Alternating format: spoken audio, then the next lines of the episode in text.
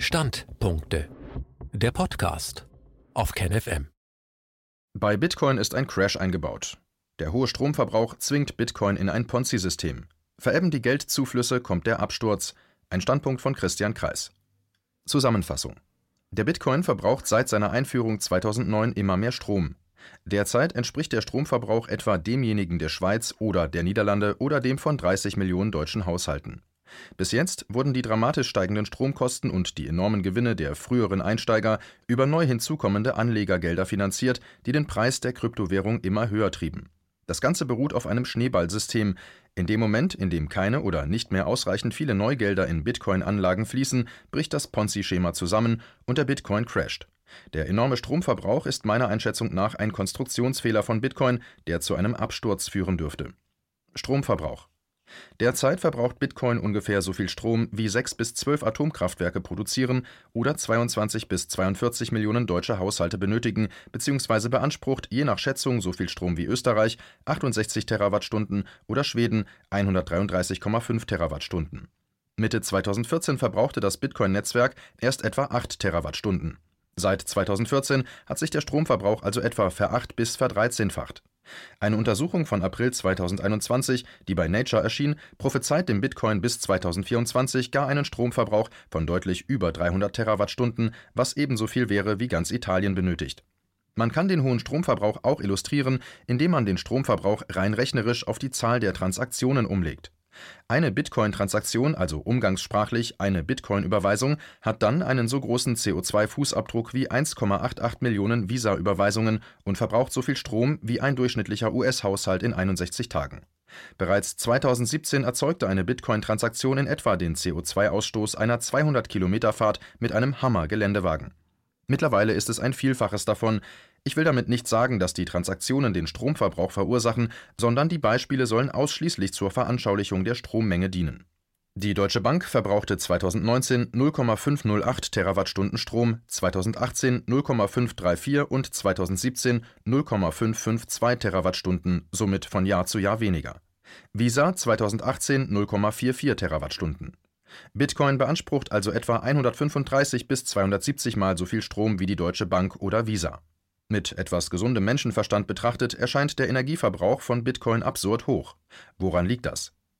Ursachen für den hohen Stromverbrauch. Der Grund für den hohen Stromverbrauch liegt an der Blockchain-Konstruktion mit dem Proof-of-Work-System, das über dezentrale Rechnerleistungen für die Sicherheit des Bitcoin sorgt. So schreibt McAfee, die Antivirus-Softwarefirma am 2.3.2021, Zitat mit zunehmendem Reifegrad der digitalen Währung ist das Bitcoin-Mining immer anspruchsvoller geworden. Am Anfang konnte der Bitcoin-Nutzer auf seinem Heimcomputer schürfen und dann eine ansehnliche Menge der digitalen Münzen einstreichen, aber inzwischen sind die mathematischen Probleme so kompliziert, dass Strom und Rechnerleistung ganz schön ans Geld gehen. Zitat Ende. Wer bezahlt die Stromrechnung bei einem angenommenen Strompreis von 5 US-Cent pro Kilowattstunde beträgt die Bitcoin-Stromrechnung momentan 3,5 bis 6,75 Milliarden Dollar pro Jahr. Das Geld zahlen zunächst die sogenannten Miner, Schürfer, von denen es über eine Million gibt. Allerdings unterliegt der Minermarkt einem starken Oligopol. Anfang 2021 kontrollierten laut Goldman Sachs allein vier große chinesische Miningpools 60 Prozent des gesamten Marktes. Miner sind Betreiber von Rechenzentren, die ihre Rechenleistungen dem Bitcoin-Netzwerk zur Verfügung stellen. Sie bürgen für die Sicherheit von Bitcoin. Je höher die Difficulty und die Hashrate, das heißt die Zahl der Rechenoperationen der Miner, desto größer ist die Sicherheit von Bitcoin. So hieß es bei dem sehr Bitcoin-freundlichen Bitcoin Echo am 3.6.2019, Zitat, die Bitcoin Mining Difficulty erreicht ein neues Allzeithoch. Im Umkehrschluss bedeutet dies, dass das Bitcoin-Netzwerk so sicher wie nie ist. Zitat Ende. Ähnliche Aussagen finden sich in vielen Bitcoin-Magazinen. Immer wird der Zusammenhang zwischen hoher Hashrate, hoher Difficulty und hoher Sicherheit hervorgehoben. Selbst eine Anlegerzeitschrift wie Der Aktionär betont den Zusammenhang von Sicherheit des Bitcoin und Höhe der Hashrate bzw. Rechenleistung.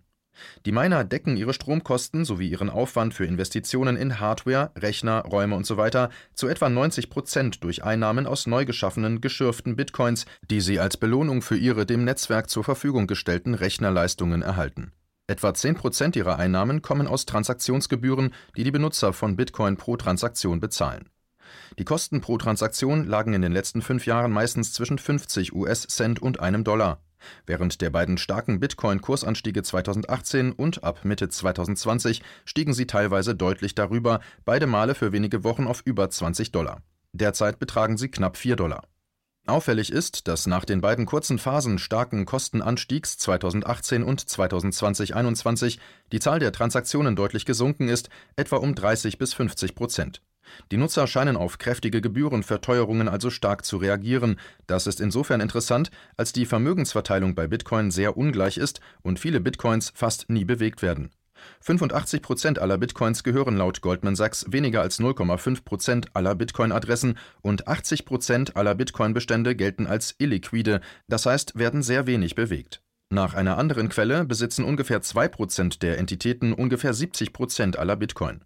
So oder so, von demokratischen Besitzverhältnissen bei Bitcoin kann keine Rede sein. Die Miner, die die Rechenleistungen erbringen, werden zum größten Teil etwa zu 90 Prozent bezahlt, indem bestehende Bitcoin-Eigentümer verwässert werden. Solange der Bitcoin-Kurs ständig steigt, merken das die Alteigentümer praktisch nicht zwischen Mai 2020 und Mai 2021 wurden 330.000 neue Bitcoins geschürft. Das entspricht einer Verwässerung der Alteigentümer von unter 2 Prozent. Bei einem Preis von 30.000 Dollar pro Bitcoin entspricht das Schaffen von 330.000 neuen Bitcoins knapp 10 Milliarden Dollar, die an die Miner fließen. Die Gesamteinnahmen der Miner inklusive Transaktionsgebühren werden von Digiconomist auf derzeit etwa 11 Milliarden Dollar jährlich geschätzt. Das entspricht 585 Dollar pro Bitcoin und Jahr. Damit man Bitcoin für Anlage- oder Transaktionszwecke halten kann, müssen bei einem Preis von 30.000 Dollar also ständig Kosten von knapp 2% des Wertes an die Miner bezahlt werden. Das ist ein großer Unterschied zum Halten von Gold, das, wenn es einmal geschürft ist, grundsätzlich nichts kostet, sondern einfach als Münze oder Barren daliegt, außer man möchte es versichern oder legt es in ein Depot und zahlt Depotgebühren. Bitcoin kostet im Gegensatz zu Gold immer Strom, einfach weil die Rechner ständig laufen müssen, um seine Sicherheit zu garantieren. Fort Knox und die Armee drumherum. Ein Bitcoin-Befürworter hat den Zusammenhang von Sicherheit, Difficulty und Hashrate in ein gutes Bild gebracht. Zitat Stellen wir uns ein virtuelles Fort Knox vor, in dem alle Bitcoins der Welt in individuellen Schließfächern liegen. Ein virtueller Angestellter lebt im virtuellen Fort Knox und transferiert auf Wunsch der Besitzer Bitcoins aus dem eigenen Schließfach in das Schließfach eines anderen Besitzers. Das sind die Transaktionen, sie sind sehr preiswert und verbrauchen kaum Energie. Um die Einlagen aller Beteiligter zu schützen, also auch derer, die seit zehn Jahren gar keine Transaktion vollzogen haben, wird um das Fort herum aber nun eine ganze Armee stationiert. Diese Armee verhindert, dass in das Fort eingebrochen wird und die Bitcoins gestohlen werden. Die Armee verbraucht dabei jede Menge Energie. Je höher der Wert der gesamten Einlagen im Fort ist, desto attraktiver ist ein Angriff, desto mehr muss die Armee aufgerüstet werden, desto mehr Energie verbraucht sie. Die Energie fließt also nicht in die Transaktionen, sondern in die Sicherheit. Zitat Ende. Ein gutes Bild.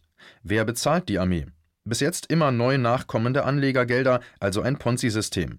Außerdem muss man sich klar darüber sein, dass man nicht alle drei Güter gleichzeitig haben kann. Erstens einen hohen wertvollen Goldschatz im Vor, also einen hohen Bitcoin-Preis, zweitens eine große Armee, die viel Sicherheit bietet und drittens einen niedrigen Stromverbrauch. Ein hoher Bitcoin-Preis geht nicht ohne hohen Stromverbrauch, das ist in meinen Augen eine Fehlkonstruktion, die Armee ist zu teuer. Stromrechnung wird durch Ponzi-System finanziert. Die Zahl der Bitcoins, die neu geschaffen bzw. geschürft werden kann, nimmt ständig ab. Sie halbiert sich etwa alle vier Jahre, denn die Gesamtzahl von Bitcoin ist auf 21 Millionen begrenzt. Während man als Miner anfangs 50 Bitcoin für eine bestimmte Rechnerleistung bekam, sind es derzeit nur noch 6,25. Voraussichtlich 2024 wird sich diese Zahl erneut halbieren. Bei der bisherigen Einnahmenstruktur der Miner musste und muss der Bitcoin-Preis also wegen der zurückgehenden Zahl neu geschürfter Bitcoin ständig steigen, damit es sich für die Miner lohnt, Rechenkapazitäten zur Verfügung zu stellen. Anders ausgedrückt, solange der Preis von Bitcoin steigt, funktioniert das Spiel. Da der Bitcoin-Kurs in der Vergangenheit exorbitant gestiegen ist, war das nie ein Problem. Er kann aber nur dann immer weiter steigen, wenn immer neue Anlegergelder nachfließen. Bricht der Strom von Neugeldern ab, endet das Ponzi-Schema. Dann funktioniert das bisherige Einnahmensystem nicht mehr. Was passiert ohne Ponzi-Schema? Was geschieht dann? Dann könnte man theoretisch die Mining-Kosten auf die Transaktionen umlegen. Das würde die Transaktionen mit Bitcoin allerdings für sehr viele Teilnehmer unattraktiv machen. In den letzten fünf Jahren gab es etwa zwischen 200.000 und 350.000 Bitcoin-Transaktionen pro Tag. Das entspricht etwa 75 bis 125 Millionen pro Jahr. Momentan werden etwa 80 Millionen Bitcoin-Transaktionen jährlich durchgeführt. Verglichen mit Visa oder den 700 Milliarden weltweiten Finanztransaktionen jährlich ist Bitcoin von der Anzahl der Überweisungen her gesehen ein Zwerg und für eine wirklich große Menge an Transaktionen aufgrund seiner Programmierung derzeit nicht geeignet. Bitcoin ist keine Transaktionswährung, sondern ein Anlageobjekt. Legt man Einnahmen der Miner in Höhe von 10 Milliarden Dollar ausschließlich auf die derzeit 80 Millionen Überweisungen um, müsste der Preis pro Transaktion rechnerisch auf etwa 125 Dollar steigen. Das wäre ungefähr 10 bis 100 Mal so viel wie in den vergangenen neun Jahren und würde sicherlich viele Teilnehmer von Bitcoin-Transaktionen abhalten, wie schon die kurzzeitigen Gebührenanstiege auf über 20 Dollar in der Vergangenheit gezeigt haben. Einige Anleger dürften sich dann auch aus dem Bitcoin zurückziehen. Wenn die Zahl der Transaktionen dann auf unter 80 Millionen zurückgeht, müssten die Unterhaltskosten für die Rechenleistungen auf eine immer kleiner werdende Zahl an Überweisungen umgelegt werden und die Kosten pro Transaktion steigen dann immer weiter. Das heißt, Bitcoin würde dadurch für kleinere Anleger immer unattraktiver. Denn was nützt mir ein Bitcoin-Account, wenn eine Überweisung von meinem Wallet prohibitiv teuer wird? Das dürfte zu weiteren Mittelabzügen, weiteren Preisrückgängen und einer Abwärtspreisspirale führen. Nun kann man natürlich argumentieren, dass die derzeitigen Kosten von 10 Milliarden Dollar reduziert werden könnten. Nichts leichter als das. Es ist in das System eingebaut, dass die Difficulty sich ständig anpasst. Aber das würde dann zu Lasten der Sicherheit des Bitcoins gehen. Man kann nicht alle drei Güter zugleich haben. Erstens hoher Bitcoin-Preis, zweitens hohe Sicherheit, drittens niedrige Stromkosten. Denn zwischen Sicherheit und Stromkosten gibt es einen Trade-off. Entweder man hat hohe Sicherheit oder man hat niedrige Stromkosten in Form von Rechenleistung. Daher kann der Stromverbrauch bei einem hohen Preis von Bitcoin nicht unter eine bestimmte Schwelle sinken, ohne die Sicherheit von Bitcoin immer geringer werden zu lassen. Die Gefahr besteht in einer 51%-Attacke. Über deren Wahrscheinlichkeit, Nutzen und Kosten gibt es eine umfangreiche Diskussion in den Foren, auf die ich hier aus Platzgründen nicht eingehen möchte. Tatsache ist, je höher Rechenleistung und Stromverbrauch, desto sicherer, je niedriger Rechenleistung und Stromverbrauch, desto unsicherer ist Bitcoin. Hier wird von Bitcoin-Anhängern sehr häufig mit ungleichem Maß gemessen. Wenn die Difficulty, die Hashrate und der Stromverbrauch steigen, wird, wie oben erwähnt, gejubelt. Der Bitcoin ist so sicher wie noch nie. Den Umkehrsatz, wenn sich die Entwicklung dreht, las ich in den Bitcoin-Magazinen noch nicht. Bitcoin so unsicher wie schon lange nicht mehr. Kurz, die Gewährleistung einer gewissen Mindset-Sicherheit für Bitcoin bei einem hohen Preis von beispielsweise 30.000 Dollar kostet eine gehörige Menge Strom, die nicht unterschritten werden kann, ohne eine gewisse Sicherheitsreduktion in Kauf zu nehmen. Wo immer der Break-Even-Punkt liegen mag, ganz billig kann die Stromrechnung nie werden bei hohen Bitcoin-Preisen. Das heißt, wenn die Mining-Kosten wegen der begrenzten Anzahl von Bitcoin immer weniger über Schürfen neuer Bitcoins gedeckt werden können, dürften mittel- bis langfristig die Kosten pro Transaktion steigen. Wenn die Gebühren zu hoch werden, würde das Überweisen von Bitcoin für viele Nutzer unattraktiv und könnte die geschilderte Abwärtsspirale auslösen Zwei Möglichkeiten, um die Kostenstruktur von Bitcoin zu verbessern, wären eine Umstellung von Proof of Work auf Proof of Stake oder ein durchschlagender Erfolg von Layer 2 oder Layer 3 Überweisungen, beispielsweise Bitcoin Lightning, sprich eine dramatische Erhöhung der Transaktionszahl. Ersteres wird von Fachleuten für sehr unwahrscheinlich gehalten, letzteres stark bezweifelt. Fazit eine Kryptowährung, die kaum für Massenüberweisungen geeignet ist und derzeit so viel Strom verbraucht wie 20 bis 40 Millionen deutsche Haushalte, sodass für sie rund um die Uhr sechs bis zwölf Atomkraftwerke laufen müssen, ist extrem teuer und dürfte daher meiner Einschätzung nach auf Dauer nicht funktionieren. Der seit seiner Gründung ständig zunehmende Stromverbrauch zwang Bitcoin von Anfang an in ein Ponzi-Schema oder Schneeballsystem. Die nachfolgenden Anleger müssen immer weitere Geldströme nachliefern, um ständig steigende Bitcoin-Preise zu ermöglichen oder auch nur aufrechtzuerhalten. Der hohe Stromverbrauch ist meiner Einschätzung nach ein Konstruktionsfehler von Bitcoin. Wenn er nicht behoben wird, dürfte Bitcoin eines Tages in eine Abwärtsspirale geraten, die ist momentan sozusagen eingebaut. KenFM ist crowdfinanziert und unabhängig. Leiste deinen Beitrag zu freier Presse und unterstütze unsere Arbeit finanziell. Wenn du zukünftig keine Beiträge verpassen willst, abonniere den KenFM Newsletter und installiere dir die KenFM App für iPhone und Android. Weitere Informationen auf kenfm.de/support. Hallo Community. In diesem Video möchten wir euch das Thema Bitcoin ans Herz legen. Wir werden euch erklären, was Bitcoins sind, wie man damit bezahlen kann und welche Bedeutung diese Währung für KenFM hat. Viele von euch haben sicher schon von Bitcoin gehört oder nutzen es sogar privat.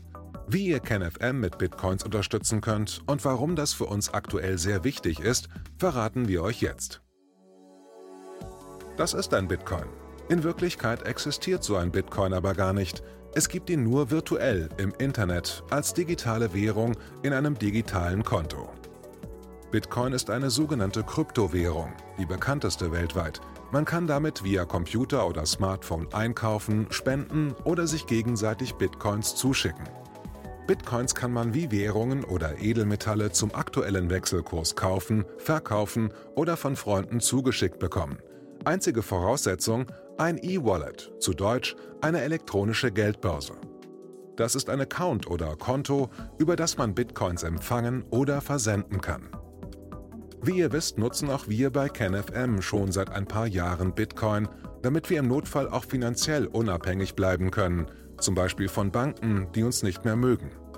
Da viele Banken mit unserer Berichterstattung nicht einverstanden sind und nicht im Zusammenhang mit KenFM genannt werden möchten, kam es in den letzten Monaten so weit, dass uns gar keine Bank mehr mag. Weshalb wir leider damit rechnen müssen, vom kompletten IBAN-Zahlungsverkehr ausgeschlossen zu werden. Deshalb der Appell an euch, beschäftigt euch jetzt schon mit der Funktionsweise von Bitcoin, damit ihr uns auch im Notfall trotzdem weiter unterstützen könnt. Alles, was ihr dafür tun müsst, ist, eure bisherige Unterstützung in Euro einfach in Bitcoin an uns zu senden. Dazu legt ihr einfach eine kostenlose E-Wallet an, wandelt einen Betrag eurer Wahl in Bitcoin um und sendet uns diesen an unseren Bitcoin-Account. Den Link findet ihr unter jedem unserer Beiträge sowie unter diesem Video. Alternativ dazu könnt ihr aber auch diesen QR-Code mit eurem Smartphone scannen. Übrigens, eine detaillierte Schritt-für-Schritt-Anleitung haben wir zum Nachlesen für euch schon einmal vorbereitet. Ihr findet sie auf canfm.de/bitcoin. Ob Bitcoin oder Kryptowährungen wirklich die Zukunft des Geldes sind, wissen wir nicht. Aber vielleicht ist das bald unsere einzige Option, so unabhängig wie möglich und vor allem ohne Bankkonto für euch in Zukunft weiterhin freien und unabhängigen Journalismus machen zu können. Wir hoffen sehr auf eure Unterstützung und sagen jetzt schon tausendmal Danke. Euer Team von KenFM.